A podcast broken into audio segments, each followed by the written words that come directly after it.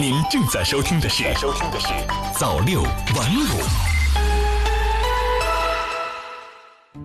央视网四月八日电，四月八日下午，国务院联防联控机制举办新闻发布会，介绍医疗物资生产保障及储备工作情况。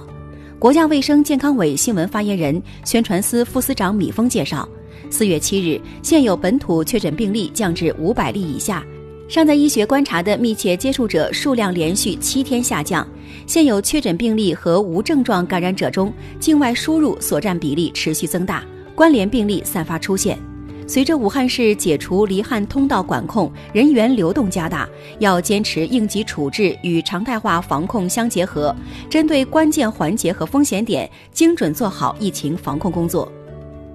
新华视点微博消息，在八日国务院联防联控机制新闻发布会上，工业和信息化部消费品工业司副司长曹学军表示，截止到四月五日，一次性医用防护服日产能达到一百五十万件以上，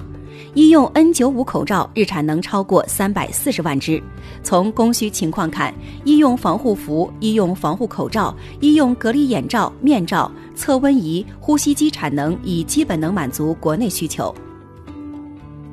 新华视点微博消息：疫情期间，中小学普遍采取网课方式授课学习，老师和家长也建立了学习群。然而，不少电信网络诈骗犯罪分子借机混入学习群，假冒老师，以交纳资料费、培训费为名诈骗钱财。对此，最高检有关部门负责人八日在最高检新闻发布会上表示，这类行为，特别是针对孩子实施的犯罪行为，性质严重，情节恶劣，危害性非常大，检察机关坚决严厉打击。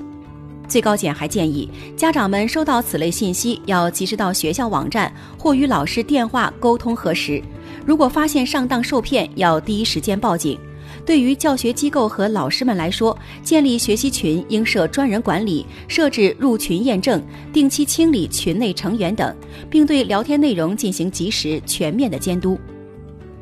新华社武汉四月八日电，湖北省新冠肺炎疫情防控指挥部八日最新通报的市县疫情风险等级评估结果显示，湖北省维持无高风险市县。武汉市城区整体仍为中风险，但十三个城区中低风险区已增至十二个。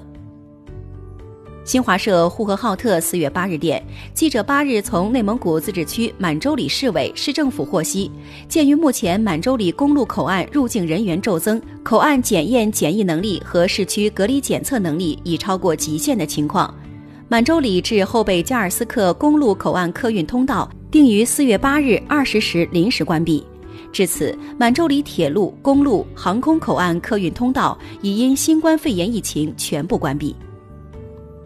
新华社北京四月八日电，证监会近日发布关于做好当前上市公司等年度报告审计与披露工作有关事项的公告。公告主要明确了四项内容，其中包括上市公司力争按规定在二零二零年四月三十日前披露经审计的年度报告。对部分确受疫情影响严重的公司，可以延缓披露年度报告，原则上不晚于六月三十日，并可先行披露主要经营业绩。央视新闻客户端消息，自二零二零年四月十日零时起，全国铁路将实施第二季度列车运行图，过渡期为四月七日至四月十三日。铁路部门科学配置运力资源，优化列车开行方案，努力满足旅客出行需求。调图后，北京南站基本运行图将达到二百五十点五对，运能将达到二十一点二五万人，多趟旅客列车的停靠站、运行时间等信息均有调整。新华社深圳四月八日电，记者八日从深圳市人力资源和社会保障局了解到，深圳市政府常务会议日前审议并原则通过了深圳市进一步稳定和促进就业若干政策措施。新政策内容包括社保减费降负、突出创业带动就业、加大重点群体支持、优化就业服务供给等，着力提振信心、稳定预期。新华社北京四月八日电，中国电信、中国移动、中国联通八日联合发布了五 G 消息白皮书。白皮书根据五 G 技术新特点和新理念，提出了对五 G 消息生态建设的若干构想。将推动传统短消息服务加速升级。据运营商有关负责人介绍，5G 消息可为个人用户打破传统短信对每条信息的长度限制，实现文字、图片、音频、视频、位置等信息的有效融合。目前，中兴、华为、小米、三星、OPPO 等企业都对 5G 消息业务给予了全面肯定与期待。新华北京四月八日电，记者八日从国家互联网信息办公室获悉，针对百度 APP 多个频道存在严重违规问题，国家网信办七日指导北京市互联网信息办公室严肃约谈百度公司负责人，要求立即停止违规行为。百度 APP 推荐频道、图片频道、视频频道、财经频道、科技频道自四月八日九时起暂停更新，清理违规内容，开展深度整改。新华社北京四月八日电，俄罗斯与美国之间的新削减战略武器条约八日迎来签署十周年。在美国去年单方面退出中导条约后，新削减战略武器条约是目前俄美两国间仅存的主要军控条约。该条约将于二零二一年二月到期，而俄美双方仍未就是否续约达成一致。分析人士指出，新削减战略武器条约的存废不仅考验俄美关系，同时也对世界核安全具有重要意义。目前看来，俄美态度一热一冷，续约面临较大难度。央视新闻客户端消息，截至美国东部时间七日晚八点，美国累计新冠肺炎确诊病例数已经超过三十九万。为应对疫情，三月二十七日，特朗普签署了两万亿美元的经济刺激法案，包括发放失业救济、帮助企业获得贷款等内容。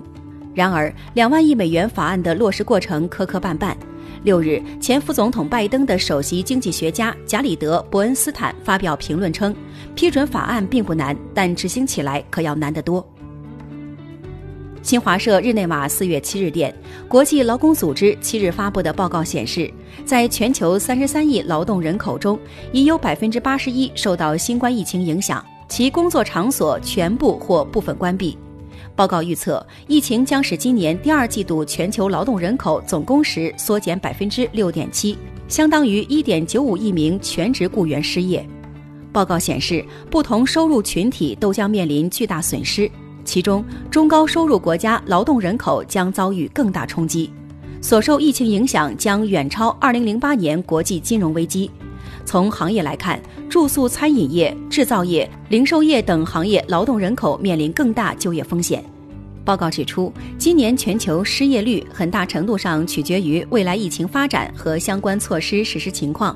全年增加的失业人数可能远高于此前预测的2500万人。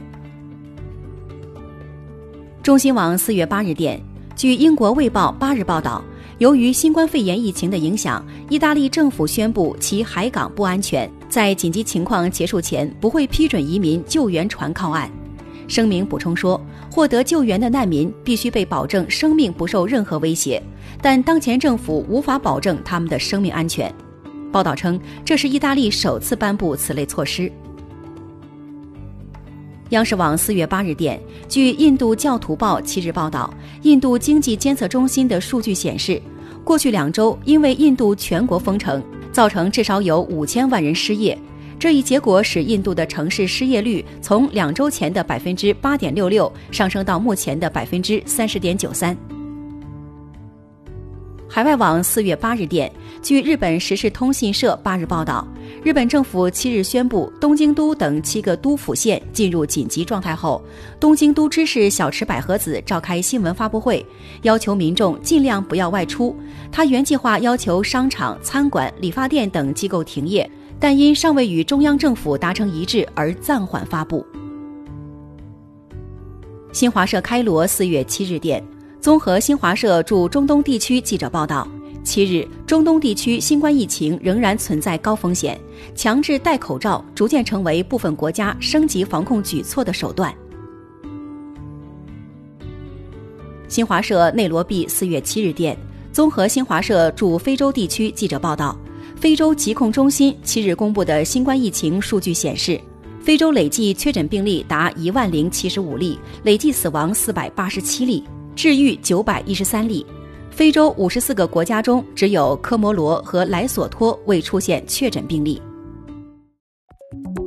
早六晚五，新华媒体创意工厂诚意出品。